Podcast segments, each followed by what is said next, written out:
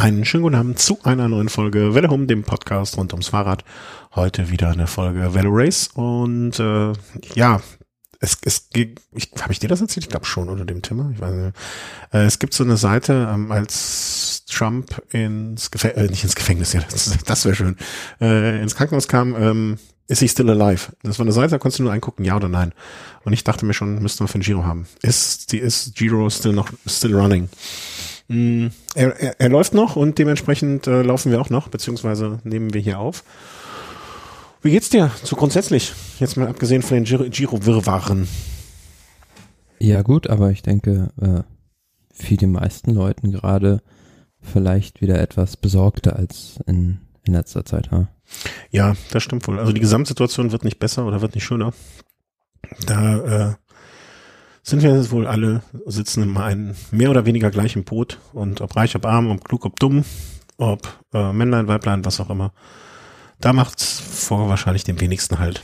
Hoffen wir mal einfach, dass wir, dass ihr, eure Familien alle gesund seid, dass wir gesund sind und bleiben und uns den schönen Dingen widmen können. Und zu den schönen Dingen des Lebens gehört auf jeden Fall der Radsport. Und äh, wie auch in der schlimmsten Zeit Anfang des Jahres oder vielleicht einer der ersten schlimmen Zeit, ähm, halt auch wir hier die Stellung. Ich muss noch ganz kurz husten.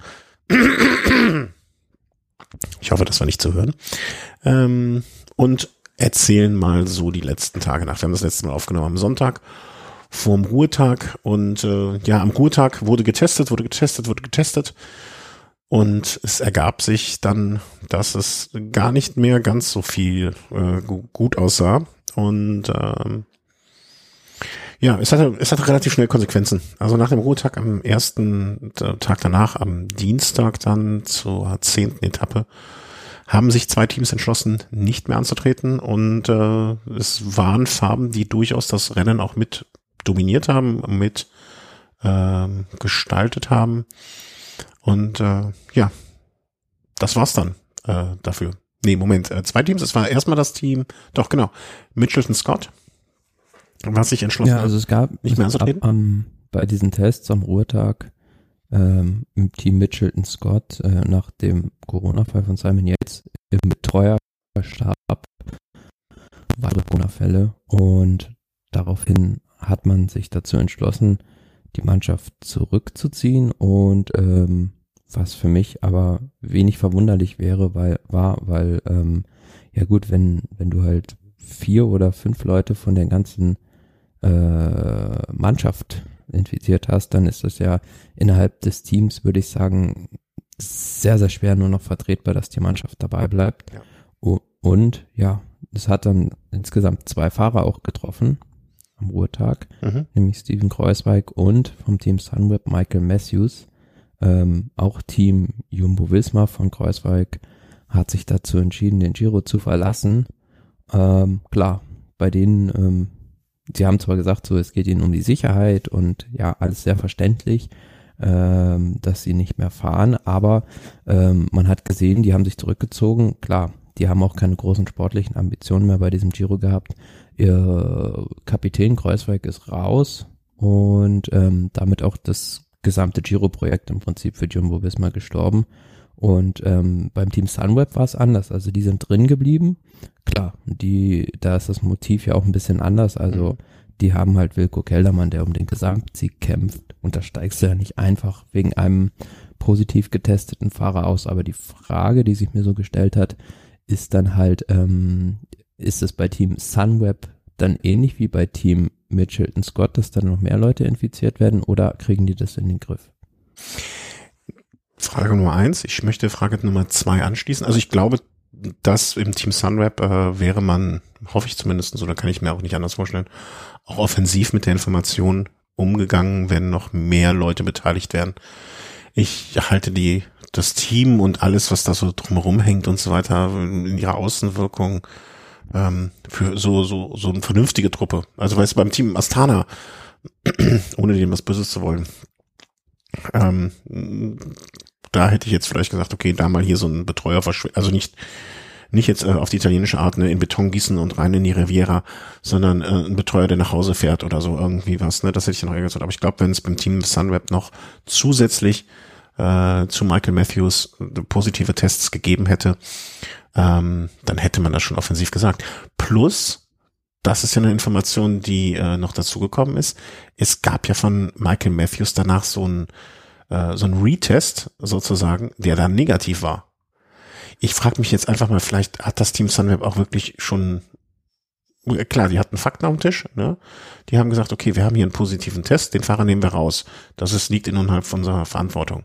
Ähm, was ist dann aber, wenn jetzt äh, gar nichts mit Matthews war? Ne? Vielleicht war der auch einfach, äh, ne, war es ein Posi False Positive. Ist jetzt aus dem Giro raus. Das ist für ihn jetzt persönlich wahrscheinlich ärgerlich, tragisch fürs Team, weil, ne, also ein Michael Matthews kann man immer gut gebrauchen. Aber vielleicht war es dann auch die richtige Entscheidung, mit der Rest der Truppe da zu bleiben, weil es de facto gar keinen Test positives, äh, also keine, keine Erkrankung gab. Ja, kann gut sein, dass Michael Matthews einfach Pech hatte mhm. und ja, da halt so eine Attrappe aufgesessen ist, beziehungsweise einen falsch positiven Test. Und ähm, ja, dass er gar nicht erkrankt ist. Also ich habe das jetzt nicht genau studiert, inwieweit er irgendwie Symptome oder sonst irgendwie was gezeigt hat, aber da habe ich nichts großartig gehört und von daher ja, kann das kann das schon gut sein und seien wir mal ehrlich, wenn man ähm, so guckt, wie viel Tests da durchgeführt wurden, ähm, ist die Anzahl verhältnismäßig an den positiven immer noch recht gering. Mhm. Steven Krösweigs zweiter Test übrigens danach, der war dann äh, erneut positiv. Also da gab es keinen, da ist man, kann man sich jetzt sehr, sehr sicher sein. Und ich finde vor dem Hintergrund, ähm, dass beim, also ich weiß nicht, ob das Team Sunweb einfach so nach dem Motto, okay, wir wissen, dass es eine Rate von x Prozent False Positives gibt, deswegen lassen wir den Rest der Truppe im Rennen, vor allen Dingen, weil wir einen ähm, ja, Mitfavoriten hier gerade haben. Ähm, deswegen fand ich das eine sehr kluge Entscheidung. Ich habe im ersten Moment auch gedacht, warum bleiben die denn dann drin? Aber vielleicht ist es ja wirklich so, ne? Niemand anders wurde positiv getestet, niemand anderes hatte sich zu dem Zeitpunkt angesteckt, zumindestens nach den Tests. Ja, dann hat man vielleicht auch gesagt, ey, so eine Chance kriegen wir wahrscheinlich so schnell nicht wieder, ein Giro zu gewinnen. Dann lassen wir das mal schön sein, lassen alle nicht positiv getestet nicht hier. Gucken mal, was der zweite Tester bringt. Das wäre dann auf jeden Fall äh, eine kluge Entscheidung gewesen. Mhm. Was ich noch gehört habe, dass es auf jeden Fall bei den ähm, ja, bei den Teams, wo es Fälle gegeben hat, äh, jetzt in diesen Tagen noch Antikörpertests geben soll oder so Nachtests geben soll, da haben wir jetzt aber noch nichts von Ergebnissen oder so gehört. Also, dass man da nicht erst bis zum zweiten, Ruhe, äh, zweiten Ruhetag wartet, sondern halt das gleich nochmal auf äh, die Leute da auf Herz und Nieren prüft. Mhm. Ja, ich habe auch heute in ganz komplett anderem Zusammenhang auch von jemandem gehört, der diesen Antikörpertest gemacht hat und der dann drei Tage später das Ergebnis gerade hat. Ich meine, das wäre, würde dann ja, wenn man das jetzt heute oder morgen durchführt, zum Ruhetag das Ergebnis haben, dass äh, wenn das finanziell drin ist, wo ich jetzt einfach mal von ausgehe, ähm, dann ist das definitiv eine gute Sache.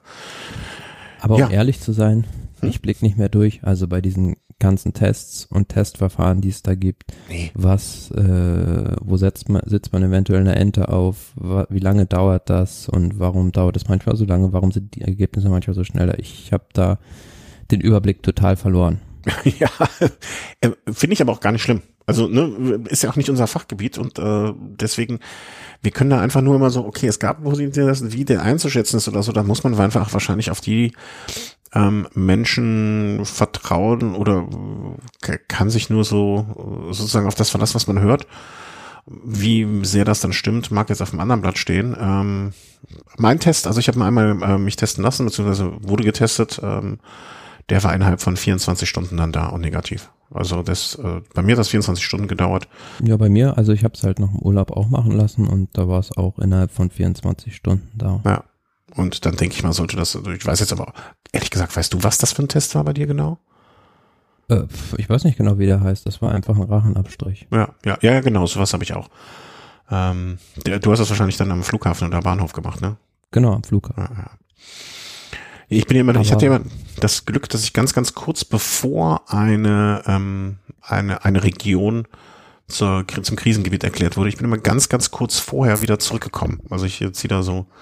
Nach dir die Sintflut. Ja, genau. Irgendwie ist das, äh, die Touristiknationen sollten mich vorsichtig gar nicht erst einreisen lassen. Das war Vielleicht wirst du bald in den Ländern zur Persona non grata. Ja, genau. Persona non grata. Ähm, dann reise ich jetzt mal schön in die USA. Vielleicht kann ich dann da noch ein bisschen äh, Startnachrichten.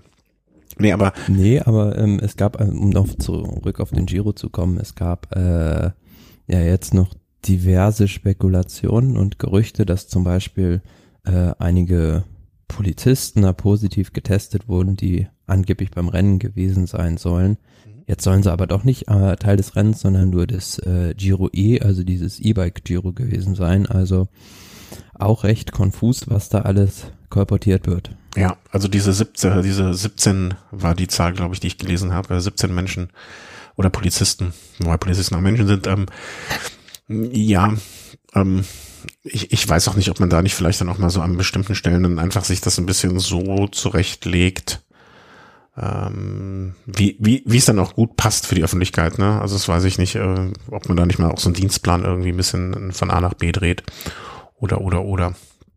Ähm, Fakt ist zumindestens, dass sich dann einige größere Anzahl an Fahrern dazu entschlossen hat, nicht mehr zu starten, beziehungsweise nur die Teams sich entschlossen haben, da nicht mehr zu starten. Und ähm, die, diese Diskussion scheint auch sozusagen ongoing zu sein. Also gab heute Morgen, ich weiß gar nicht mehr welcher Fahrer, irgendein, irgendein Fahrer habe ich es gelesen, der auch gesagt hat, ja, äh, wir haben heute Morgen erstmal 20 Minuten hier diskutiert, was wir machen. Starten wir, starten wir nicht. Ähm, haben alle irgendwie Angst äh, um unsere Familien, unser Zuhause und, und so weiter, ne, Verwandte. Glaube, Gent war das. Ah, Gent, genau. Ähm, ich glaube, da ist auch noch nicht so das letzte, das letzte Wort gesprochen. Also ich kann mir vorstellen, dass es da noch äh, den ein oder anderen Fahrer gibt, das ein oder andere Team. Es gibt jetzt einen großen Aufruf, hast du es auch noch mitbekommen, von Education First, ähm, die einen Brief geschrieben haben an die UCI, äh, so nach dem Motto, äh, bitte, bitte, bitte beendet das Rennen, das ist alles äh, zu, zu gefährlich hier, zu, das Risiko ist zu groß, bitte beendet es am zweiten Ruhetag. Ich mag ja Team Education First eigentlich ganz gerne, aber dann frage ich mich, warum am zweiten Ruhetag? Also ich finde es jetzt einerseits gut, dass man sagt, okay, nicht jetzt abbrechen, weil so hat man vielleicht noch die Möglichkeit, äh, sozusagen einen geordneten, geordnetes Ende zu mhm. finden, indem man sagt, okay, es wäre ja jetzt auch, ne, also so sehr sich äh, die Codec Quickstep wahrscheinlich freuen würde, wenn sie den Sieger in ihrem Team hätten, aber jetzt äh, dem zweiten und dritten nicht die Chance zu geben, zumindest noch mal an diesem Wochenende bei den Bergetappen anzugreifen, wäre auch doof. Ja, also zum einen zu dieser, zu diesem Aufruf von Education First, hat jetzt UCI abgelehnt. Ähm, in der Antwort heißt es, bla, bla, bla, wir stehen vor einer großen Herausforderung, die Saison zu Ende bringen und das kann gelingen, wenn wir professionellen Radsport weiter an einem Strang ziehen und zusätzlich hat die UCI angekündigt, dass bereits vor dem zweiten Ruhetag, nämlich am Donnerstag und Freitag, weitere Tests durchgeführt werden sollen, die halt die Sicherheit gewährleisten. Und da muss ich ganz ehrlich sagen, bin ich bislang, sehe ich da noch nicht die Argumente bei Education First auf deren Seite, weil die Zahlen, also die positiv getesteten während des Rennens, geben es halt einfach noch nicht her, beziehungsweise das sind Indizien, die die anführen und die Beweislage ist noch nicht so überwältigend, dass man da jetzt irgendwie, dass es außer Kontrolle ist. Mm. Da hat Thomas de Gent gesagt, ich habe viele Fahrer äh, im Feld husten gehört. Ja, aber wie gesagt, äh, das kann auch andere Gründe haben. Ja, ja, und bei dem Wetter, also das fand ich jetzt auch so ein bisschen, bei dem Wetter vor allen Dingen, ne? Ähm, andererseits muss man sagen, ich habe es nicht mehr genau im Kopf, aber mit den Kriterien, die man bei der Tour de France angelegt hatte, würde, würde die Tour de France noch rollen? Ja, klar, aber es gäbe dann ja nur, ähm, da wär, war ja die Regel, dass ähm, zwei Fälle in einer Woche zum Ausschluss einer Mannschaft führen. Ah, okay, okay. Das heißt, da wären vielleicht, ähm, ja, wären genau dieselben Mannschaften ausgeschieden. Hm. Ja, ich bin da auch ein bisschen hin und her gerissen. Also ich finde die, es wäre natürlich auch, so blöd es klingt, äh, für den Radsport jetzt als solches nicht so, nicht ganz, also wir möchten natürlich, dass der Giro zu Ende gefahren wird, wenn das kein nach, also wenn das nicht längerfristig nachhaltig Schaden für die Fahrer bedeutet. Ähm, für uns jetzt als Berichterstatter, ne, ach komm, wenn Montag äh, der Giro aufhört, dann haben wir ab Dienstag haben wir die Vuelta, ne? Also für uns wird das nahezu übergangsloses äh, Ding. Ja, aber schlecht. sagen wir mal so, also wenn's, also die Ergebnisse müssen das jetzt halt, da muss man halt drauf warten, weil alles andere sind Wildwest-Aktionen. Mhm. Wenn man jetzt sagt seitens der Fahrer, wir fahren nicht mehr, ähm, dann kriegen sie hinterher, denke ich, auch große rechtliche Probleme mit, äh, mit der UCI beziehungsweise dem Rennveranstalter und ähm, da muss man ja einfach jetzt bis zum zweiten Ruhetag abwarten, was was da die Testergebnisse hergeben. Und wenn das was Belastbares ergibt, dann muss man neu diskutieren und wenn nicht, dann müssen sie weiterfahren. Ja, also ich sag mal so, im Zweifel wäre mir das als Fahrer, wenn ich wirklich ernsthaft Sorgen hätte, dann kann ich mir vorstellen, dass ein Fahrer dann einfach, nee, ich fahre hier nicht mehr. Also dann hat er halt eine Erkältung oder schiebt sonst irgendwas vor. Das muss er ja noch nicht mal so. Ähm, da gibt es sicherlich äh, Wege und Möglichkeiten, äh, irgendwie auszusteigen. Also das gab es bei Paris-Nizza auch, dass äh, Teams sich dann zurückgezogen haben und äh, Fahrer nicht mehr gefahren sind. Ja. Ja, schade, dass wir darüber so in, im Detail sprechen müssen, aber ähm, das gehört ja auch irgendwie dazu und äh, wir sehen das ja oder ja doch, wir sehen das auch so ein bisschen als Aufgabe, euch abzudaten. Auf der anderen Seite muss man ja auch immer sehen, EF Education First, die haben jetzt keinen Fahrer mehr, der irgendwie ums Gesamtklassement fährt, die haben da ihre Etappen gewonnen und ähm, haben nicht großartig was zu verlieren mit so einer Aussage. Ja, ja, klar. Also die, die haben, können leicht reden, ne? Also ein Team Sunweb wird mit Sicherheit versuchen, nicht so in dieses Horn so laut einzustoßen. Andererseits, wenn jetzt ähm, ja mehr und mehr positive Fälle kommen sollten, also wenn die Angst der Fahrer sich bestätigt, dann ist klar, dann muss man ganz neu diskutieren und eventuell auch schauen, äh, äh, ob man die Veranstaltung nicht zu einem Ende bringt. Aber ähm, ich habe immer noch die Worte des Renndirektors Mauro Venier im Ohr uns kann nur die äh, italienische Regierung stoppen. Und äh, ich denke, wenn es nach ihm geht, beziehungsweise dem Veranstalter, weil der hat ja auch riesigen Druck, also der Veranstalter von den Sponsoren, wenn die das auf Biegen und Brechen äh, zu Ende bringen, wenn sie nicht von der Regierung gestoppt werden. Naja, wenn sie keine Fahrer mehr haben, die losfahren, ist halt auch doof, ne? Also ich. Das ist klar, das ist klar, aber ähm, dann müsste es ja wirklich schon völlig ausraten. Mhm. Ja, ich also so ein Wouthaus, dass der einfach sagt am Montag, wir verstarten nicht mehr, das traue ich dem durchaus schon zu. Ich mein, äh, wie du sagst, ne, also das jetzt ein, ich sag mal, das unter dem Top, also sagen wir mal den Top 5, der 10 vielleicht, ne, ähm, niemand von denen wird jetzt äh, wahrscheinlich freiwillig komplett die Flinte ins Korn werfen, wenn es noch irgendwie eine Chance gibt, dass sie kein Risiko für ihre Fahrer sehen. Also der Cody Quickstep gehen wir mal durch. Ähm, ja, machen wir das vielleicht, wenn wir mit den ganzen Etappen durch sind, glaube ich, würde ich mal schlagen. Weil ich denke, auch wenn nicht so viel passiert ist eigentlich auf den Etappen, sollten wir trotzdem mal ähm, unserer Tradition treu bleiben und mal die Etappen dann auch durchgehen. Mhm. Denn am Dienstag fuhr man noch bei einigermaßen schönem Wetter ähm, eine Etappe von äh, Lanciano nach Tortoretto. Ähm, hatten wir, glaube ich, vorher als so eine Etappe, wird etwas für Sprinter werden. Hm, War es dann nicht ganz. Es hatte sich eine äh, Ausreißergruppe relativ früh schon gebildet. Na, im Prinzip war es doch was für Sprinter, für einen Sprinter. Ja, okay. Ja, so kann man es auch sehen, stimmt. Ähm, Aber äh, ja, ich muss ganz ehrlich gestehen, habe die Etappe im Vorfeld auch so ein bisschen unterschätzt.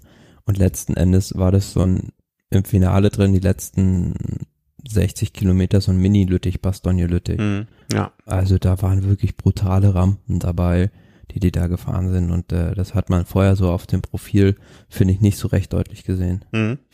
Und das bedeutete, dass eine aus dieser größeren Frucht, Fluchtgruppe, mein Gott, ähm, Fruchtgruppe. Fruchtgruppe, die Fruchtgruppe, genau. Aus der Fruchtgruppe hatte sich das frecheste Früchtchen durchgesetzt. Äh, und ähm, irgendwie hat es mich ein bisschen gefreut. Ähm, ich, ich war verblüfft. Ich, also es war, glaube ich, so eine Gruppe von sechs, sieben Leuten so zwischendurch mal. Ähm, ja. Mal mehr, mal weniger, muss man auch sagen. Es gab mal wieder ein paar dazu, es ging mal wieder welche. Und ich dachte mir so, ach, der arme Sagan, weil irgendwie so richtig fahren will niemand, weil jeder weiß, wenn ich den mitnehme, dann äh, wird das für mich jetzt kein gutes Ende nehmen, weil er im Sprint mich besiegen wird. Und dann irgendwann war er einfach gezwungen, ähm, selber anzugreifen. Hat das dann auch gemacht und konnte das Sieg wie damals, ich weiß nicht mehr welches Rennen war, irgendein Ardennen-Klassiker hatte mal in ähnlicher Manier abgeschlossen. Ähm, weiß Flandern-Rundfahrt. Bitte? Die Flandern-Rundfahrt? Ja. Ja. Ich, ich hatte nur noch die Bilder gewonnen. vor Augen. Und dachte ich mir, ach komm, das ist doch süß. Hat er jetzt endlich auch mal ein Giro gewonnen, der gute Peter. Und da hat mich dann wirklich gefreut für ihn. Ja, aber man muss sagen, diese Fluchtgruppe, zwischenzeitlich war es äh, schon kurz davor, dass sie wieder eingeholt wurden, aber irgendwann ähm, ist dann Groupama FDG kurz davor ausgestiegen und die haben halt vorne so halt hart dagegen gehalten, dass sie sich knapp behaupten konnten. Mhm. Ja, und dann, äh, als kein Sprinterteam mehr gefahren ist, war es im Prinzip klar, ja, nicht klar, dass sie durchkommen, aber ihre Chancen standen wesentlich besser. Und ich war dann schon überrascht, dass ein Peter Sagan aus der Gruppe heraus, ja, da so äh, dagegenhalten kann. Vor allem äh, auch gegen die Fahrer, die dann aus dem Feld kamen, weil ähm, das waren schon äh, recht kurze, knackige Anstiege und äh, hinten hat dann beispielsweise Peo Bilbao aus dem Feld heraus attackiert und Peter Sagan hat sich dann so mit 20 Sekunden über diesen letzten Berg gerettet mit allerletzter Kraft. Ja, und klar, dann hat das, hat das relativ souverän nach Hause gebracht. Aber ich fand generell war das äh, ja eine epische Etappe, also was dann auch hinten los war bei den äh, Klassementsfahrern, weil äh, NTT von Pozzo Vivo, die Mannschaft, hat versucht, da das Rennen auseinanderzufahren. Doverweise für Pozzo Vivo hat er dann selbst einen Defekt gehabt, mhm. aber ist dann nochmal zurückgekommen und hat dann selber nochmal attackiert und da hinten ging es dann hin und her, wie gesagt, Peo Bilbao ist mal rausgefahren und ja, Pech für Vogelsang, der dann einen Defekt hatte und dadurch eine Minute verloren hat. Und wenn man das Ergebnis anguckt, dann ist hinter Peter Sagan äh, Brandon McNulty angekommen, 19 Sekunden und dann die Favoritengruppe mhm. von Platz 3 bis Platz 14, also äh, elf Fahrer insgesamt, nur die da in einer Gruppe ankamen. Ja. Ja, das Feld war hinten auch komplett auseinandergenommen. Und ähm, hätte ich, also ich hätte es nicht für möglich gehalten vorher, wie du auch schon sagst, ne, aufgrund des Profils dachte man ja, also ich hätte jetzt gedacht, vor allen Dingen nach dem Ruhetag, äh, das wird jetzt so ein Einrollen wieder, die, die haben Respekt vor dem, was noch vor, also nicht jetzt in den nächsten Tagen schon kommen wird, aber so längerfristig. Und äh, das benutzen jetzt so langsam zum Einrollen, genau diese Etappe mh, hm, und die Etappe danach. Und äh, ja, das kam dann anders, als man erwartet hat. Im Gesamtklassement hatte sich dann an diesem Tage bis Platz fünf überhaupt nichts getan. Also Almeida, Kellermann, Bilbao, Pozzovivo und Nibali, alle innerhalb von einer Minute. Ähm, Vogelsang hat diese, ich glaube 75 Sekunden waren es, wenn ich mich recht entsinne, ähm, sich ja auf seinen Rucksack draufgepackt und hat sich damit erstmal aus den Top Ten verabschiedet. Äh, schade, weil ich hätte mir von ihm eigentlich also das ist jetzt kein Fisch und Fleisch, finde ich, ne? Diese zwei Minuten zwanzig. Das kann er auf jeden Fall jetzt mit einem guten Tag, äh, irgendwie einer guten Geschichte, kann man das noch wieder rausfahren. Andererseits, und es ist andererseits auch zu wenig, dass man ihn fahren lässt. Also so, so. Ja, ärgerlich, wie gesagt, weil es ja nicht aufgrund einer Schwäche, sondern einfach aufgrund einem Platten des Plattfußes, den er da im Finale hatte, äh, passiert ist. Also dümmer kann es im Prinzip nicht laufen. Müssten wir mal wieder gucken, mit was das Team unterwegs ist, Team Astana, mit welchen Reifen. Ähm. Ja, und zumal mir jetzt auch aufgefallen ist, also die hatten jetzt in den letzten Tagen vor allem technische Probleme. Also äh, heute hat er, glaube ich, auch irgendwie was an der Schaltung gehabt. Ähm, ja, da ist irgendwie so ein bisschen der Wurm drin. Kriegt er nur die B-Ware, äh, die, den guten Stoff, äh, also die guten, also das gute Material meine ich, äh, kriegen die anderen Teams. Ja, also ähm, eigentlich eine aufregende Etappe, im Ergebnis nicht viel verändert, muss man so sagen. Ähm, kommen wir zum nächsten Tag, dem gestrigen Mittwoch. Ja, und da hatten wir gesagt Sprintetappe und Gott sei Dank äh, haben wir mal gewiesen, bewiesen, dass wir doch nicht komplett immer daneben liegen. Und ähm, ich habe das Kapitel beziehungsweise die Überschrift für diesen äh, Tag habe ich dann genannt und und was habe ich genannt? Ich weiß schon gar nicht mehr. Und und täglich grüßte Ma in Anlehnung an den Film. Ähm, er ist einfach der Sprinter. Äh, nee, er ist der Sprinter. So muss man es glaube ich formulieren. Ja, vierter Etappensieg jetzt schon. Ja. ja. Bei diesem Giro und äh, auch auf der Etappe ganz, ganz souverän eigentlich im Prinzip nicht anzugreifen. Und ich habe es in der letzten Sendung auch schon gesagt. Also für mich momentan einer der drei besten Sprinter der Welt. Um, ähm, und das Sprinterfeld beim Giro ist ja jetzt nicht so, dass du sagst, da spielt nur die zweite Geige, sondern da sind schon richtig gute Leute dabei, die er geschlagen hat. Klar, Peter Sagan auf Platz zwei hatte da Rückenwind vom letzten Tag, aber ja, ähm, wie gesagt, eine Sprintetappe auf der jetzt nicht so sonderlich viel los war. Eine Sache, die ich noch äh, gerne loswerden möchte oder darauf aufmerksam möchte, ist, dass äh, Elia Viviani da von einem Motorrad über den Haufen gefahren wurde. Ja, und sich dann hinten wieder rangekämpft hat, deswegen auch nicht mehr in den Sprint mit eingreifen konnte. Ähm, das das war, da muss man, muss man aber sagen, das war ein ganz, ganz blöder Kreisverkehr auch. Also ich verstehe nicht, warum die, also es war ein Kreisel und dann sind die quasi dreiviertel rumgefahren und man hätte, glaube ich, auch einfach links durch den Kreisverkehr fahren können, also mhm. die Abkürzung nehmen können, aber da war abgesperrt und das habe ich so nicht verstanden und dadurch, ja, war vielleicht dieser Motorradfahrer dann auch ein bisschen überrascht, dass er dann da äh, plötzlich mitten im Feld irgendwo hängt und hat vielleicht ein bisschen Panik gehabt und ist so ein bisschen, hat sich falsch verhalten und er äh, hat dann Viviani da in der Kurve abgeräumt. Hm. Ja, das fand ich auch in dem Punkt, dass es, äh, also sagen wir mal so, es gab schon Unfälle, wo man hinter demjenigen, der es verursacht hat, auf motorisierter Seite einen größeren Vorwurf machen konnte. Also das war jetzt irgendwie nicht so. Ja, zumal er dann ja auch noch Leidtragender war. Also dann Teamkollege von Viviani hat den dann umgeschubst, also dann ist er mit seinem ganzen Motorrad umgefallen. Aber fairerweise hat ihn dann, ich glaube, ein Fahrer von Age hat ihm wieder geholfen, das Motorrad aufzustellen. Ja. War es nicht auch das die Etappe, muss ich jetzt noch mal zu überlegen, wo hinten im Zielsprint äh, sich äh, ein paar lang gemacht haben und dann noch, wer war es denn, der den Preis kriegen sollte als MVP, der abgesperrt hat? Hast du es, hast du es gesehen? Ähm, hab ich nicht? Das war, glaube ich, ein anderes Rennen. Ach, war das woanders? Preis. Wer war das denn? Äh, Peter Küng oder nee, Küng oder was? Stefan Küng? Nee, wer war das denn? Okay. Rüdiger Selig. Rüdiger Selig, genau. Ach ja, dann war es ganz anders. Ja, stimmt. da kommen wir gleich noch zu. zu dem ah, okay, okay, okay. Ich äh, möchte nichts vorweggreifen. Dann kommen wir gleich noch zu. Das äh, in Ordnung. Hab, hab nicht, nichts erwähnt. Wir haben nicht, äh, schneide ich raus. Ähm, ja, also in, in der Gesamtwertung hat sich an dem Tag insofern nichts getan dass äh, ja auf den Plätzen eins bis zehn ne, Vogelsang ist ein bisschen nach oben, weil ähm, Hermann Pernsteiner ähm, etwas nach unten gefallen ist, also aber ansonsten auf den Top Ten nichts. Natürlich hat sich im grünen Trikot nichts getan, außer dass Arnaud Demar seinen Abstand auf Peter Sagan von 220 auf 184 Punkte erhöht hat. Ähm, das war's am Prinzip an dem Tag. Und muss man aber sagen, äh, der Kampf ums Maya Ciclamino, also ums Sprinter-Trikot, ist noch lange nicht entschieden. Dadurch, dass Peter Sagan da so, also diesen furiosen Solo-Ritt hingelegt hat, ist er da jetzt wieder dran. Meinst du? Also ich finde den mal, also er müsste halt mal wieder, oder er wird, würde sich dann wahrscheinlich wieder diese Hamster-Taktik äh, zurechtlegen. Müsste natürlich hoffen, dass jetzt nicht nächste Woche, Anfang der Woche schon Schluss ist. Ähm, ja, also einen Sagan sollte man nie abschreiben, vor allen Dingen, wenn er mal wieder gute Laune hat und äh, das hat er jetzt durch den Sieg. Aber so richtig fehlt mir der Glaube, weil der Mars einfach dafür bockstark. Also da sehe ich noch nicht so, da sehe ich den Saga noch nicht auf Augenhöhe im Moment. Nee, im reinen Sprint nicht, aber es gibt ja einige dieser Etappen, die äh, ein bisschen topografierter sind, kopierter vom Gelände her, die Peter Sagan dann doch eher entgegenkommen als im Arno de Mar, wo er, wo Sagan punkten kann, wo der Mar leer ausgeht. Hm? Ja, warten wir mal ab. Also ich bin äh, Team Demar, nicht jetzt, weil ich ihn. Schauen wir mal. Hm? Schauen wir mal. Ja, äh, ein Eisbecher Pinocchio wird hier verwettet. Heute war es Sauwetter.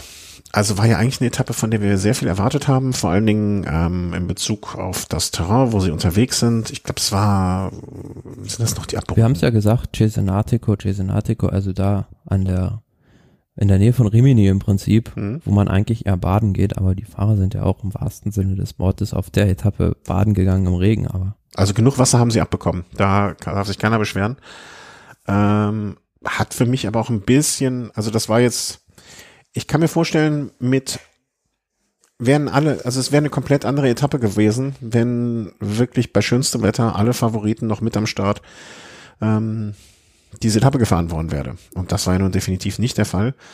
Nichtsdestotrotz finde ich, dass die sportliche Leistung der Fahrer, auch der, der ersten und aber auch der letzten, ähm, nicht hoch genug eingeschätzt werden kann, weil bei 204 Kilometer ein Großteil davon durch den Regen mit diesen Höhenmetern, das muss, muss erstmal jeder bringen, ob du da erster oder letzter wirst. Ja, genau, wenn man da mal auf das Etappenergebnis guckt, also total zersplittert das Feld. Also wenn man guckt, dass der 28. Platz schon 11 Minuten 43 Rückstand hat auf den Tagessieger. Also ja, das ist schon, also schon Fingerzeig dafür, wie hart diese Etappe ausgefahren wurde. Hm. Und der letzte, und der letzte auch nur, dann wiederum nur 34 Minuten, was jetzt immer noch ne, mehr als eine halbe Stunde, das ist eine Menge. Aber wenn man sich überlegt, auf 204 Kilometer und trotzdem ist der Abstand dann zwischen dem ähm, zwischen dem 28. und dem letzten nur 20 Minuten, ne? Und der Abstand zwischen dem 28. und dem 40. wiederum, ne? Also auch eigentlich nur so groß, 10, 15 Plätze, also 13, wenn wir mathematisch genau sind, sind auch schon wieder 10 Minuten, ne? Also das war wirklich äh, also wie weit das Feld auseinandergerissen war da.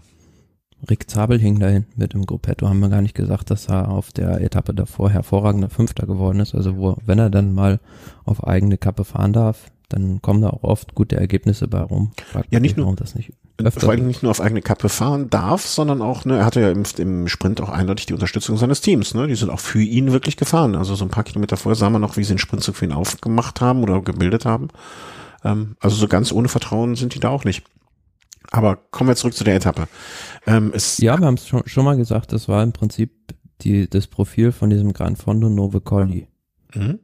Und weißt du die Höhen? Also ich sehe leider keine genauen Höhenmeterangaben, aber das waren einige. Oder 4000 Höhenmeter. Ja.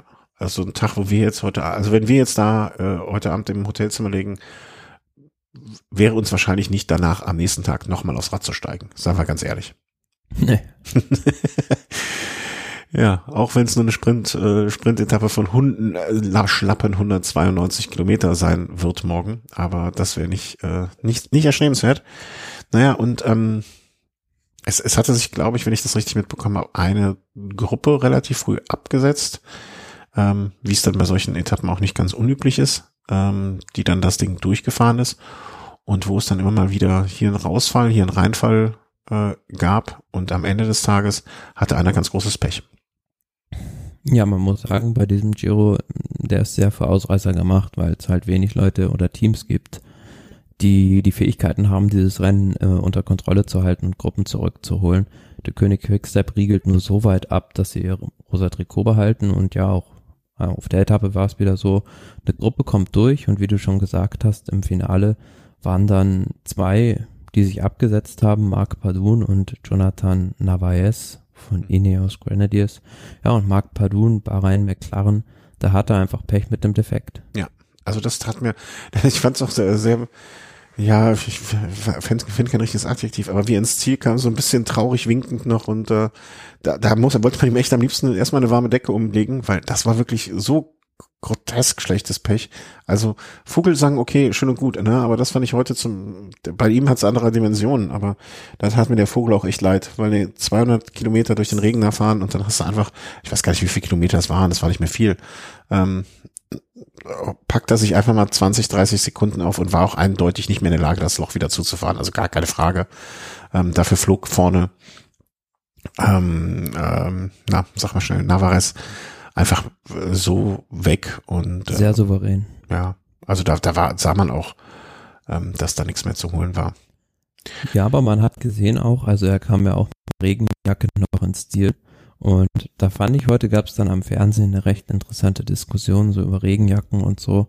Und der äh, Rolf Allack hat das mal erzählt, dass die das bei der Menschen Data früher mal nachgewogen haben auch. Also wenn ein Fahrer im trockenen Zustand eine Regenjacke anzieht und äh, wenn ein Fahrer mit einer durchnässten Regenjacke ankommt, mhm. dass das dann wirklich so, glaube ich, fünf Kilo Unterschied sind, also die dann, die man dann an Gewicht zusätzlich mitschleppt und dann ist es halt immer die Frage, ob man sich dann als Fahrer im Finale da, äh, wenn es nochmal berghoch geht, überhaupt eine Regenjacke anzieht. Okay.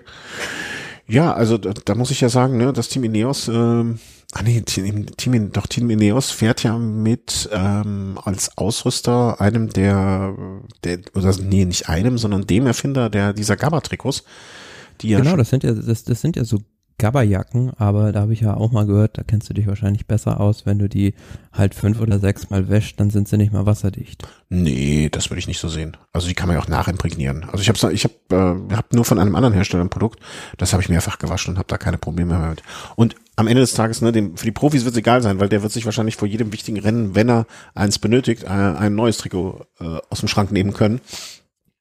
Ähm, aber ja, vielleicht, also ich weiß jetzt nicht, ich mag mir nicht, ich weiß nicht mit was ähm, hier äh, na äh, den Ausrüster von von welchem Team war er mal? Sag mal schnell. Äh, bam, bam, bam, bam, bam, bam, bam, bam. Jetzt habe ich den Faden verloren. Also ich weiß nicht, die, die Regenjacke, die äh, der andere Fahrer trug, ne, hier pa, pa, pa, Pardun. Marc Pardun. Pardun, ne, ähm, habe ich jetzt nicht mehr vor Augen, welche, welche Ausrüster das war, ne? Aber ich kann mir schon vorstellen, am Ende ist, ich meine, diese GABA-Geschichten waren ja damals, als sie aufgetaucht sind, vor, ich glaube, das war jetzt zehn Jahren oder so bei dem, was, zehn Jahre? Ja, ich glaube zehn Jahre, ne? Da haben sich ja teilweise andere Profis, die ähm, extra gekauft und dann schwarz abge, abge also die, die, die Decals. Abgeklebt. Äh, genau, abgeklebt und so. Ähm, weil das wohl der, das der neue Trend war. Und es gibt ja auch jetzt andere, ne, also wenn man jetzt sich anschauen würde, ähm, Team Education First haben, die fahren mit den Rafa Shadow Sachen, ne, auch einem ähnlichen Produkt. Ähm, aber Bahrain McLaren, weißt du, durch Zufall, Weiß ich nicht, nee, kann ich dir, kann ich dir nicht sagen. Aber ich fand es erstaunlich, auch heute wieder zu sehen auf der Etappe, dass da viele Fahrer dann doch noch so mit so Bremsfallschirmen unterwegs sind. Ja, äh, was, das hatte ich auch schon mal die Tage erwähnt, ja bei ähm, Specialized, äh, nicht Specialized, Quatsch, bei, ähm, äh, sag mal schnell, Astana, wo ich auch dachte, der wird mit dem 80er Jahre, äh, 80er ähm, Jahre Trikot irgendwie rumfahren.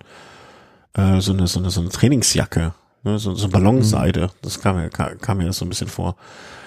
Ja, irgendwie, manchmal ist das schon noch ein bisschen komisch, dass, da hat man das Gefühl, dass dann vielleicht doch äh, irgendwie nicht überall. Man muss aber auch fairerweise sagen, also man hat gesehen, als die Favoritengruppe dann nach und nach auseinandergebröckelt ist auch, waren oft die Kapitäne nur noch alleine und viele sind dann nach hinten gefahren zum Auto und haben dann ein, zwei Mal auch ihre Regensachen getauscht, weil die scheinbar durch waren. Mhm. Und dann hast du vielleicht auch äh, als Zweit- oder Dritt-Überziehschutz nicht mehr das Material, wie es die erste Wahl ist. Ja, aber dann, die Diskussion hatten wir ja schon mehrfach. Also das muss dann ja einfach da zur Verfügung stehen. Also das kann ja nicht sein. Ne, also das kann ja, kann ja nicht sein. Ja, aber ich kann mir vorstellen, viele Teams sind da vielleicht nicht so professionell oder es gibt vielleicht auch welche, die oft nicht, also oder selten halt nur im Regen unterwegs sind. Und äh, ja klar, so ein Team wie die König Quickstep, die halt aus dem Norden kommen, die sind auf sowas spezialisiert und haben das natürlich im Griff. Mhm. Aber ja, so manche Mannschaft, also diese kleinen italienischen Mannschaften wie Nisabu zum Beispiel oder äh, auch Androni, die kann ich mir schon gut vorstellen, die sind solche Bedingungen halt vielleicht nicht so gewohnt und äh, haben da vielleicht noch Nachholbedarf. Mhm. Ich versuche gerade ganz, ganz verzweifelt herauszufinden, wer der Ausrüster von denen ist. Ähm, so im Sinne von, äh, also wer die Trick, aber so richtig rausfinden kann ich es nicht auf die Schnelle. Le Col, McLaren, nee, also part of the produced by Le Col, collection of team products worn by Mark Cavendish, Michael Lander, Watt Poles on the World Tour. Ja, ja, vielleicht hatte der auch nicht so das perfekte äh, Equipment. Ähm, kann natürlich sein, ne? Also die Preise von den Sachen sind schon auf hohem Niveau. Le Col, ich kenne den Namen schon, aber von denen auch noch nie was besessen. Aber das auch ähm, diese Wiggins-Marke. Hm? Diese Wiggins-Marke. Ah, okay, okay. Ja, also vielleicht hat da am Ende dann, und es muss ja nur ein bisschen den Unterschied machen, ne? Also es können ja die, diese berühmt-berüchtigten Marginal Gains, ne? Vielleicht äh, haben die Klamotten einfach ein bisschen besser funktioniert ähm, und deswegen geht der Sieg dann. Ja, aber wie gesagt, das ist ein schmaler Grad, also äh, ziehst du halt die Regenjacke nicht an, vielleicht äh, ist dir vielleicht nicht kalt, aber äh, beziehungsweise du hast nicht so viel Gewicht, aber auf der anderen Seite ist dir dann kalt, also das ist ein ja. ganz schmaler Grad. Du, das aber das ist ja so ein Grad, den so blöd es klingt, ne, auf anderem Niveau und mit anderem Hintergrund, aber den, das haben du und ich ja auch bei irgendwelchen Jedermann-Rennen, ja, die wir logisch, schon gefahren Ah, aber da geht's ja um nichts. Wie, es geht um nichts, jetzt bitte ich dich, aber das ist ein Skandal. Auf ganz kleinem Niveau, sage ich so. ist ein Skandal da muss man doch was machen. Äh, ja, also es geht um nichts, es geht mir einfach nur darum, dass ich entweder nicht friere oder nicht sacknass bin, wenn ich in meiner Pelle da rumfahre und so, ne? Also so ein bisschen Wohlgefühl. Ja, also ich bin bei dir, ne? Ob ich da jetzt äh, als äh, unter den letzten 88 Prozent oder den letzten 86 Prozent ankomme, dann ist mir auch Schnuppewuppe. Aber ähm, ja, man möchte ja dann doch, doch trotzdem, man macht sich ja auch als jedermann da irgendwie Gedanken vorher, was ziehe ich an. Weil wir haben ja nicht die Möglichkeit, mal eben zum Teamauto zurückzufahren und noch die Regenjacke zu holen. Nee, leider nicht. Ja, sel selten.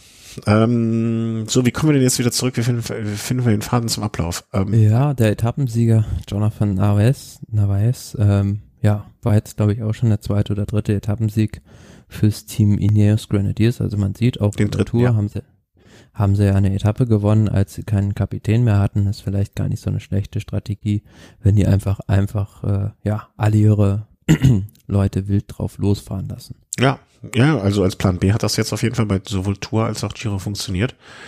Sind wir mal gespannt, äh, wie das bei der Vuelta ablaufen wird. Wenn da ja, überhaupt bei der, Favor bei, der, bei der Favoritengruppe äh, hat auch wieder den ganzen Tag NTT gefahren für Pozzo Vivo, aber eine Attacke kam dabei nicht herum, haben nur dafür gesorgt, dass die Favoritengruppe ausgedünnt wurde und ich glaube, Als einziger von den Top 15 wurde der Zakarin eliminiert. Mhm. Ähm, der ist mit einem großen Rückstand angekommen, aber viel erreicht haben sie damit nicht. Ja. Gesamtklassement äh, immer noch hält sich Wacker Almeida vor, Keldermann, Bilbao, Pozzo Vivo, Nibali, Konrad und so weiter und so fort. Da hat sich, wie gesagt, nichts groß getan. Ja, wie viel Sinn macht es, wie weit in die Zukunft zu gucken?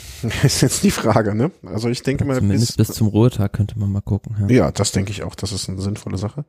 Das wären die Etappen von Freitag, Samstag und Sonntag, also die kommenden drei Etappen die im Prinzip auch relativ schnell schon, also schnell beschrieben sind. Viel muss man da gar nicht sagen. Also morgen wird wahrscheinlich ein sehr, sehr, sehr ruhiger, sehr, sehr, sehr langsamer Tag.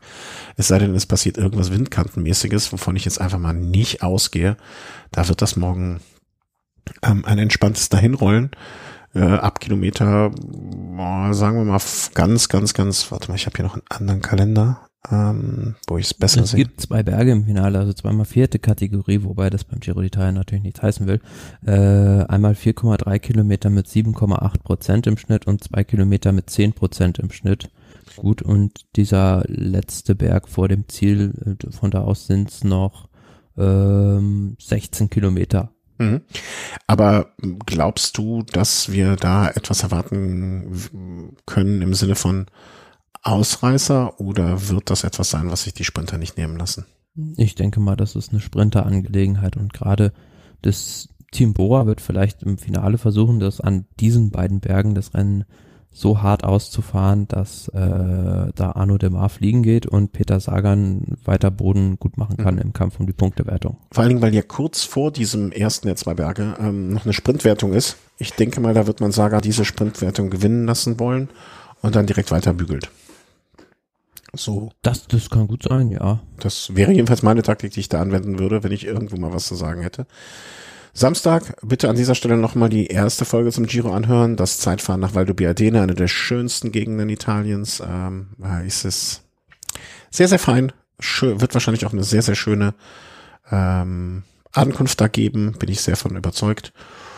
Und am Sonntag, da ja, da ist mal so richtig, richtig Bergetappe. Also das ist die erste richtig schwere Bergankunft nach dem Ätna beim Giro. Mhm. Ähm, Pian Cavallo. Der Name sagt wahrscheinlich vielen Radsportfans was. Also es war 1998, meine ich auch schon mal Ziel beim Giro und zuletzt 2017. Hallo? Ähm, drei Zweitkategorie Berge, auch ganz schön dicke Brocken. Mhm. Ähm, und ja, der Schlussanstieg selbst ist 14,3 Kilometer mit gut 8 Prozent im Schnitt, also ganz schön happig. Ja. Ähm, was glaubst du, dass passieren wird im Sinne von, mh, hm, ich weiß nicht, wie ich, wie ich den Bogen spannen soll. Ähm, wie, für wie wahrscheinlich hältst du es, dass sich die Teams an diesem Sonntag schon überlegen, ähm, wir müssen heute schon All-In gehen, wir müssen heute schon das rosa Trikot holen, weil wer weiß, was morgen passiert. Also morgen und übermorgen. Das hängt, hängt natürlich mit Sicherheit ein bisschen davon ab, auch wie am Vortag das Zeitfahren gefahren wird oder respektive wie sich da die Favoriten so schlagen. Hm. Aber ähm, wenn das immer noch so recht eng in der Gesamtwertung beisammen sein sollte, dann bin ich mir relativ sicher, dass diese Etappe am Sonntag zum Piancavallo wie eine Klassik ausgefahren wird. Also dass da gefeuerwerkt, gefeuerwerkt wird ohne Ende, weil zum einen hast du halt am nächsten Tag äh, den Ruhetag und wie gesagt, dieses Damoklesschwert des Abbruches schwebt dann wahrscheinlich immer noch über dem Giro d'Italia mhm. und deshalb bin ich mir relativ sicher, dass gerade so Leute mh, hm, wie ein Vogelsang, wie ein Pozzo Vivo oder auch wie ein Vincenzo Nibali da alles dran setzen werden, an dem Tag sich das rosa Trikot zu holen. Und es klingt ja wirklich, wirklich schlimm, dass man das so sagt und äh, ich, ich möchte mir danach auch am liebsten den Mund direkt auswaschen, aber vor dem Hintergrund dessen, dass dieser Abbruch über dem Ganzen schwebt, ist das für die Spannung natürlich gar nicht schlecht. Nö, auf jeden ne, also Fall. Und, um, umso spannender wird's dann zu, wäre es dann zu sehen, wenn es dann wirklich weitergeht und da wirklich am Sonntag welche übers Limit gehen, die mhm. dann sich total abschießen und in der dritten Woche kaputt sind. Ja, wobei ich dann immer wirklich noch die Hoffnung habe, dass der Ruhetag, also dass sich keiner von denen, äh, also wer jetzt in der Top Ten ist und sich durch eine richtig hart gefahrene Etappe kaputt fährt, hm, der hat dann auch nichts zu suchen vorne. Punkt. Ne? Also dann wäre das auch für mich kein Grand Tour-Sieger, äh, wenn er auf mit dieser Art und Weise das gewinnt. Aber ne, wie gesagt, ich wasche mir gleich den Mund aus, weil diesen, das, das klingt alle, klingt so so eklig.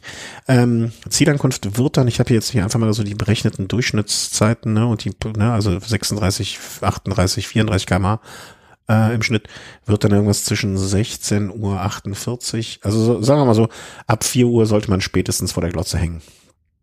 Ähm, um das, das, das Finale, Finale, Finale mitzukriegen. Ansonsten ab drei Uhr ist wahrscheinlich kein schlechter Zeitpunkt am Sonntag. Äh, den lieben Gott einen guten Menschen sein zu lassen. Und einen Kuchen und äh, dann kann gar nichts schiefgehen. Ja, so ist es. Wer ist das denn am Sonntag? Wer hat am Sonntag äh, oder wer hat am Montag am Ruhetag das rosa Trikot? Die, der ultimative Tipp, den wir jetzt abgeben. Muss aber kurz nochmal auf die Gesamtwertung gucken, um ehrlich zu sein. Mhm. Ähm, ich glaube, ähm, Almeida wird ein gutes Zeitfahren hinlegen, also hat er gerade 34 Sekunden Vorsprung vor Wildko Keldermann. Die beiden werden so ungefähr auf einer Ebene sein nach dem Zeitfahren. Dann ist die Frage, äh, hängt viel davon ab, wie sich der Rest der Favoriten, wie sich ein Pozzo Vivo, wie sich ein Nibali, äh, auch Patrick Konrad, Mario Rafael und Maika im Zeitfahren schlagen. Ähm, das sind für mich alles so Wundertüten, die kann ich schwer einschätzen im Zeitfahren. Ähm, wenn die sich gut schlagen, ja, also ich tippe mal, Almeida wird es nicht mehr haben. Ähm, entweder Keldermann oder Nibali. Also ich sag Wilder, ich sag Nibali. Einfach so, ohne so mit dem italienischen Herzen gesprochen, äh, sag ich Nibali. Oder Pozzo Vivo ich finde Pozzo Vivo hat sich in den letzten Tagen einfach, äh, hat sein Team so eingespannt und sein Team hat so viel eingearbeitet und das würden die nicht machen, wenn da nicht irgendwie das Vertrauen in ihn und das sein eigenes Vertrauen in sich selber wäre. Ich glaube, es ist einer von den beiden. Ein Italiener. Wir sehen am, wir sehen einen Italiener am, am Sonntag und Montag in Rosa. Das ist mein, mein Tipp für die ganze Geschichte. Und, ähm, ja, man müsste mal gucken, eigentlich, äh, spaßeshalber, wie da gerade die Quoten stehen ja, auf den Gesamtsieg, weil das wird ja mit Sicherheit, äh, wenn ich jetzt so ein Buchmacher wäre, dann würde ich ja auch eigentlich ja das mit einkalkulieren, dass das Rennen äh, vorzeitig abgebrochen wird. Ich kann mal kurz geschwind gucken. Wird das, äh, ich, ich bin jetzt zu wenig in dem, in dem Wettbusiness drin, ähm, wird das, also wird das jetzt jeden Tag, ähm, also anders gefragt, wie wäre es, wenn jetzt ein Meter, wieso ist mein Bildschirm schwarz? Das weiß ich nicht. Nö, es hätte, also hättest jetzt gesagt, das und deswegen, dann hätte ich auch dumm geguckt. Ähm, boah, ich, ich, diese Wettseiten sind als solche schon so ein Graus für mich, dass ich mich nicht dazu. Ja, aber ich sehe gerade, also die, die Wette halt auf den Gesamtsieg ist auch gerade ausgesetzt. Von daher ist natürlich für den Buchmacher die eleganteste äh, Art und Weise, das Problem zu lösen. Ähm, wie ist das denn, äh, wenn man äh, so das jetzt aussetzt? Äh, was ist denn mit den Etappen, äh, Wetten, die schon abgegeben worden? Wenn man das aussetzt, ja, die sind weiterhin gültig. Hm, okay. Das heißt, du hast immer noch da deine ganzen vielen Eisen im Feuer. Und äh, ich habe neulich mal was geguckt, also habe ich schon vor ewig langer Zeit eine Wette platziert. Kann ich dir kurz sagen, warte. Ähm, nämlich auf äh, Patrick Konrad als äh, Sieger des Giro d'Italia mit einer Quote von 1 zu 201. Und momentan liegt er ja ganz gut im Gesamtklassement. Also du bist ganz, ganz großer Fan von Patrick Konrad in den nächsten Tagen. Ja, wenn dann gut, oder? Also stell dir mal vor, ich glaube, wenn Patrick Konrad am Sonntag irgendwie dieses, diesen, diesen Berg hochkommt wie kein Zweiter und die Etappe gewinnt, dann wirst du am Montagmorgen wahrscheinlich bei äh, Radsport News mit F5 drückend, auf der anderen auf dem Telefon den Twitter-Account folgend, äh, nur hoffen auf extrem viele positive Tests damit. Nein, das dafür weiß ich, dass du fairer Sportsmann wärst und das nicht machen würdest. Ja, schön. Also, ähm, ich sehe schon, in München ist Team Konrad äh, unterwegs. Nicht ohne Grund. Und äh, das war unsere Zusammenfassung des Giros bisher. Hm, hoffen, dass das alles gut geht. Drücken, dann drücken wir allen die Daumen. Alle mögen, möglichst viele mögen gesund bleiben. Das ist erstmal das Wichtigste. Giro hin, Giro her. Ähm, wenn die Rundfahrt abgebrochen werden muss aus gesundheitlichen Gründen, dann ist das so. Ich denke, das verkraften wir. Wir haben ja die Vuelta, die ja bald kommt. Und wir hätten am Sonntag als Alternativprogramm ja auch noch die äh, Flandern-Rundfahrt. So sie denn stattfindet. Ja, also bislang habe ich da jetzt noch nichts Gegenteiliges gehört. Ähm, einzig, dass der Veranstalter dazu aufgerufen hat, bei den Fans, dass sie doch bitte zu Hause bleiben sollen. Und man hat gesehen, bei Gent Weberem, erstaunlicherweise hat das gut funktioniert in Belgien. Also mhm. die Belgier sind äh, so fanatische Radsportfans, dass die wirklich alles dafür tun, damit ihre Rennen durchgezogen werden können, auch wenn das zur Folge hat, dass sie zu Hause bleiben müssen. Ja, und vor allen Dingen, ähm, die, die Belgier sind ja auch mit äh, dem Absage, mit der Absage von Paris-Roubaix wirklich hart getroffen. Und äh, da ist, glaube ich, auch dem letzten klar geworden, dass das jetzt kein Spaß ist und äh, dass das hier um eine ernste Sache geht. Und ja, finde ich sehr, und wenn man mal bedenkt, dass jetzt also beispielsweise Niederlande quasi wieder in einem Lockdown sind und ein paar Kilometer weiter dann Radrennen stattfinden, dann ist das wirklich also extrem komisch. Ja, hm, irgendwie schon, aber andererseits, ne, also natürlich macht der Virus nicht vor Ländergrenzen halt und äh, irgendwie ist, kann ich nachvollziehen, dass man dann sagt, hm, ja, komisch, aber irgendwo muss man ja, an, an, an irgendwas muss man das ja festmachen. Und ähm, ich bin nur froh, dass die ganzen Niederländer nicht rübergefahren sind, um Radrennen zu gucken. Das wäre auch schon blöd gewesen. Ich finde es aber sehr, also da sieht man auch wieder, wie, oder da bin ich stolz auf Radsportfans, ne, dass die dann wirklich äh, das umsetzen. Also ich, ich weiß nicht, ohne jetzt über andere Fans negativ sprechen zu wollen, ob es bei anderen großen Sportarten auch so wäre, dass wenn, ich meine, der Radsport ist ja ein, Radsport, ein Sport, wo der Zuschauer hin, oder wo die Sportler zum Zuschauer kommen, er keinen Eintritt bezahlt, er im besten Falle einfach nur ein Stück beim Fahrrad vielleicht für irgendwo hinfährt, um sich das anzugucken. Und ich weiß nicht, ob das äh, in anderen und das umsonst. Und ich weiß nicht, ob das in allen anderen Sportarten oder in vielen anderen Sportarten auch so wäre, dass das so funktionieren würde. Kann man ein bisschen stolz sein auf unsere Fans sozusagen. Wer macht's denn am Sonntag in Flandern, wenn es stattfindet? Also das immer vorausgesetzt. Ja, es ist äh, eine schwierige, schwierig, da eine Prognose abzugeben. Also ich würde sagen, das wird wieder so ein ähnlich wie bei Gent Weverem, äh, würde ich jetzt mal die üblichen beiden verdächtigen großen Favoriten Mathieu van der Poel und Wout van Aert in den Raum werfen. Äh, startet Alaphilippe? Der fährt auch, ja. Also zumindest äh, habe ich ihn zuletzt noch in der Startliste gesehen. Ja. Wäre jetzt auch einer, den man, der mit seinem Lauf, also wenn er nicht so früh anfängt zu jubeln? Ich finde, da sind viele Fahrer, also wenn, wer, also das, was ich so ein bisschen befürchtet hatte, schon am letzten Sonntag äh, ist eingetreten bei Gent Weverim, dass sich einfach diese beiden Favoriten so dermaßen belauern und neutralisieren, dass ein Dritter da draußen Vorteil zieht, was in dem Falle Mats Pedersen war. Sowas könnte auch bei der Flandern-Rundfahrt wieder passieren und nimmt man mal die beiden außen vor, dahinter tummeln sich ganz viele Fahrer, also ein Pedersen, Alaphilippe, Andersen, Bitchol, um nur ein paar zu nennen, die so alle, finde ich, auf einem Niveau sind und äh, sehr gut das Ding auch gewinnen können. Mhm. Und was ich ja, wenn sich das bewahrheitet, was ich jetzt äh, gesehen habe, äh, mich besonders freut, äh, Mark Cavendish am Start. Ich habe nämlich gehört oder äh, irgendwo hat sich, ähm, sag mal schnell, äh, geäußert, äh, ja, dass dieser Ausbruch wohl auch war, dass damals das Gerücht rum, dass das Gerücht rumging, ähm, dass alle belgischen äh, Klassiker abgesagt werden müssen und dann wäre ja die Flandern-Rundfahrt auch damit betroffen gewesen und dass er sich nach der Zieldurchfahrt äh, ja, ob dieser Neuigkeit dann auch so ein bisschen ihm klar wurde, dass das dann vielleicht sein letztes Rennen gewesen wäre. Was aber auch daran liegt, dass er noch kein neues Team hat, aber das auch noch nicht das letzte Wort gesprochen ist. Also es ist nicht so, dass jetzt ähm, das jetzt ein geplant von Cavendish gewesen wäre, dort in Gent aufzuhören, sondern dass es eher so nach dem Motto, okay, äh, wenn das jetzt wirklich hier alles abgesagt wird und das das letzte Rennen ist und ich noch keinen vernünftigen Vertrag habe, dann ist das jetzt mein letztes Rennen gewesen und das ihn so ein bisschen übermannt hat, aber dass er durchaus jetzt nicht geplant hat, dass das jetzt sein letztes Rennen wäre.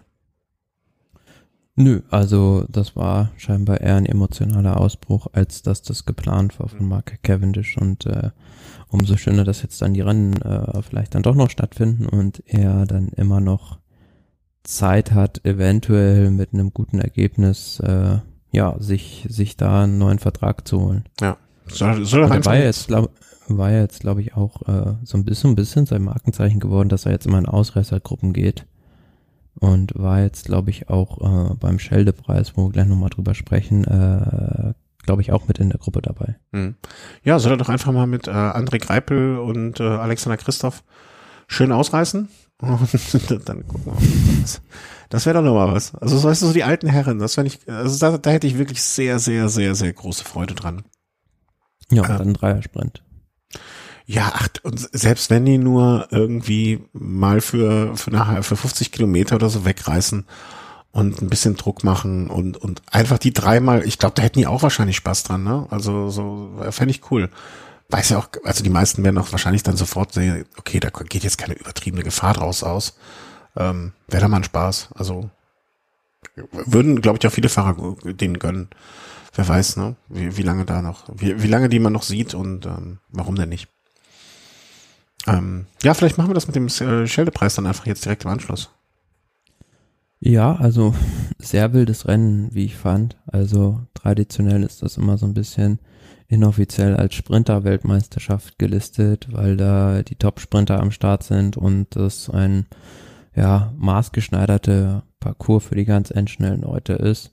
Ähm, in diesem Jahr aufgrund dessen, dass in den Niederlanden keine Rennen stattfinden dürfen, komplett in Belgien, und ähm, ja, es ging im Prinzip auch, wie ich schon geahnt hatte, nur um diesen letzten Sprint. Aber das war wirklich ein Sprint in Wildwest-Manier. Also Caleb Ewan hat das Ding am Ende gewonnen. Und ähm, ja, Pascal Ackermann, der Zweiter war, wurde dann disqualifiziert am Ende, weil er beim Sprinten, als er losfuhr, ähm, ja, den Norweger August Jensen da vom Rad geholt hat. Und ähm, auch Nicolo Bonifacio der hat, finde ich, noch einen wilderen Sprint gefahren. Der ist zweimal quer über die Straße gefahren, also total die Linie verlassen. Ja, also da ging es drunter und drüber und das ist für mich so ein bisschen schwierig, das einzuordnen. Mhm. Ja, Bonifacio ist ja klar, der, äh, der hat ja den berühmten Bonifacio-Segen auf seinen Schultern. Ne? Dem kann ja gar nichts passieren. Dem ist die Gesundheit sozusagen so mitgegeben. Ähm, der braucht sich da keine Sorgen machen. Da äh, der, der schafft das alles. Ähm, ja, ich fand das von Ackermann, also ich habe das auch nur in, in, der Zusammenfassung gesehen. Ich fand's völlig richtig, ja. Also ja, kann man machen. Bin ich auch. Äh, also er darf, er, er hat keinen Grund, sich darüber zu beschweren. Sagen wir es mal so rum. Mit Sicherheit war es, ich denke, es war ähnlich wie bei Grunewegen. Also es war keine Absicht, aber ähm, er ist einfach so losgefahren, wie man da in dem Moment nicht äh, die Linie hätte wählen dürfen. Mhm. Ja, ja, ja. Ja, und äh, Caleb Ewan einfach im Moment auch jemand, der, du hast am Anfang mal von den drei Top-Sprintern weltweit gerade gesprochen, den Besten der Besten, ähm, würde man ihm jetzt wahrscheinlich auch mitzuzählen. Mit Sicherheit, ja. Hm? Also, also, hat er nicht der äh, Falsche gewonnen. nee. Ja. Gut, haben wir noch was? Habe ich noch was übersehen? Habe ich was vergessen? Weil heute musste ich mal ein bisschen mehr in die Vorbereitung stecken und dann habe ich natürlich, sitze ich hier bibbern und denke mir mal, was habe ich vergessen und was zaubert der Thomas noch aus dem Hut? Zau Hast nee. du noch was? Vuelta-Start ist ja erst dann in der nächsten Woche am Dienstag. Also die fahren ein bisschen ungewohnt unter der Woche los, wenn es dann losgeht. Also da gab es jetzt auch schon mehrere Meldungen, dass da überhaupt gar keine Fans hin dürfen. Bin ich mal gespannt, wie das eingehalten werden kann und wird. Und ähm, ja, aber bislang habe ich erstaunlicherweise auch noch keine Signale so richtig wahrgenommen, dass das Rennen auf der Kippe steht. Ja, man, ich weiß nicht, ob mir das ähm, mehr Sorge macht als also, wie soll ich das sagen? Also, man hört so wenig. Und ich weiß nicht, ob das gut oder schlecht ist. Also äh, ich, ich denke mir immer, okay, man kriegt keine Diskussion darüber mit, was da jetzt los ist. Man, man, alles ist so still. Ist das gut oder schlecht? Ich, ich, ich werde es jetzt, ich habe mich für mich selber entschlossen, ähm, ich werde das jetzt einfach mal gut, ne? Also schlag keine schlechten Neuigkeiten, sind gute Neuigkeiten. Oh, Entschuldigung, so spät. Ähm, deswegen sage ich mir, okay, dann wird das alles wohl so stattfinden, wie sie es geplant haben. Wenn nicht, werde ich es noch früh genug erfahren. Ähm, aber ich denke mal auch, bis dahin machen wir bestimmt nochmal eine Sendung, dass er vielleicht da mal so ein bisschen auf die Vuelta schon mal vorkommt, weil noch lohnt sich ja nicht, wenn man ehrlich ist, noch, ne? oder? Nö, also wir werden ja mit Sicherheit gegen Ende der Woche oder beziehungsweise Anfang nächster Woche spätestens eine, eine ja, Sendung wieder machen und äh, dann äh, wird mit Sicherheit auch die Vuelta da einen großen Teil einnehmen. Ja, da müssen wir mal dann so, so ein bisschen langsam in die Welt. Also das wird eh so, so ähm, seht es uns nach, wenn das nicht so äh, ausführlich dann sein wird, wie es sonst immer so sein wird. Also jetzt eine Stunde eine Zusammenfassung des Giros plus dann eine Stunde Vorberichterstattung zur Vuelta plus dann wahrscheinlich zwei, drei, vier, fünf Tage später eine Sendung, die das Ende des Giros plus die erste Woche des, also Ja, stell dir mal vor, hätte, hätte Paris-Roubaix auch stattgefunden, hätten wir an diesem Sonntag äh, Tourmalet-Etappe bei der Vuelta, Giro-Schlussetappe und Paris-Roubaix gehabt. Ja. Ähm, so viel, hätte ich, hätte ich einen Urlaub nehmen müssen. ich habe ja welchen. Ja, ja. Jetzt, mir fällt jetzt auch ein, ich habe meine letzten zwei Urlaubstage mehr oder minder im Dezember verballert. Also so im Sinne von, boah, wie lange hast du, also vielleicht sprechen wir da gleich einfach mal drüber, das ist ja für euch alle wenig ja interessant. Aber ich glaube, ich habe während der Vuelta-Woche, ah nee, da habe ich auch das Kind noch in der Betreuung. Ach, naja, so ein Teil. Naja, nee, natürlich schön. Ähm, also, ich möchte mich ganz, ganz, ganz herzlich bedanken bei euch. Ähm, vielen Dank für eure Unterstützung. Ich hoffe, ja, äh, dass ihr genau wie wir den Giro trotzdem genießen könnt in gewisser Hinsicht und äh, ein bisschen Spaß dran habt. Ich danke dir, Thomas, äh, für die Zeit heute Abend. Hoffe, ähm, ihr ja, dass der Giro noch möglichst lange läuft. Ich hoffe, ihr habt Spaß mit äh, der Sendung. Ähm, habt ein schönes Wochenende, wenn ihr das hört. Oder vielleicht hattet ihr es auch schon und kommt gut in die Woche. Und äh, ich drücke uns die Daumen, dass möglichst viel an Rennen stattfindet. Macht es gut, bleibt gesund. Tschüss. Tschüss.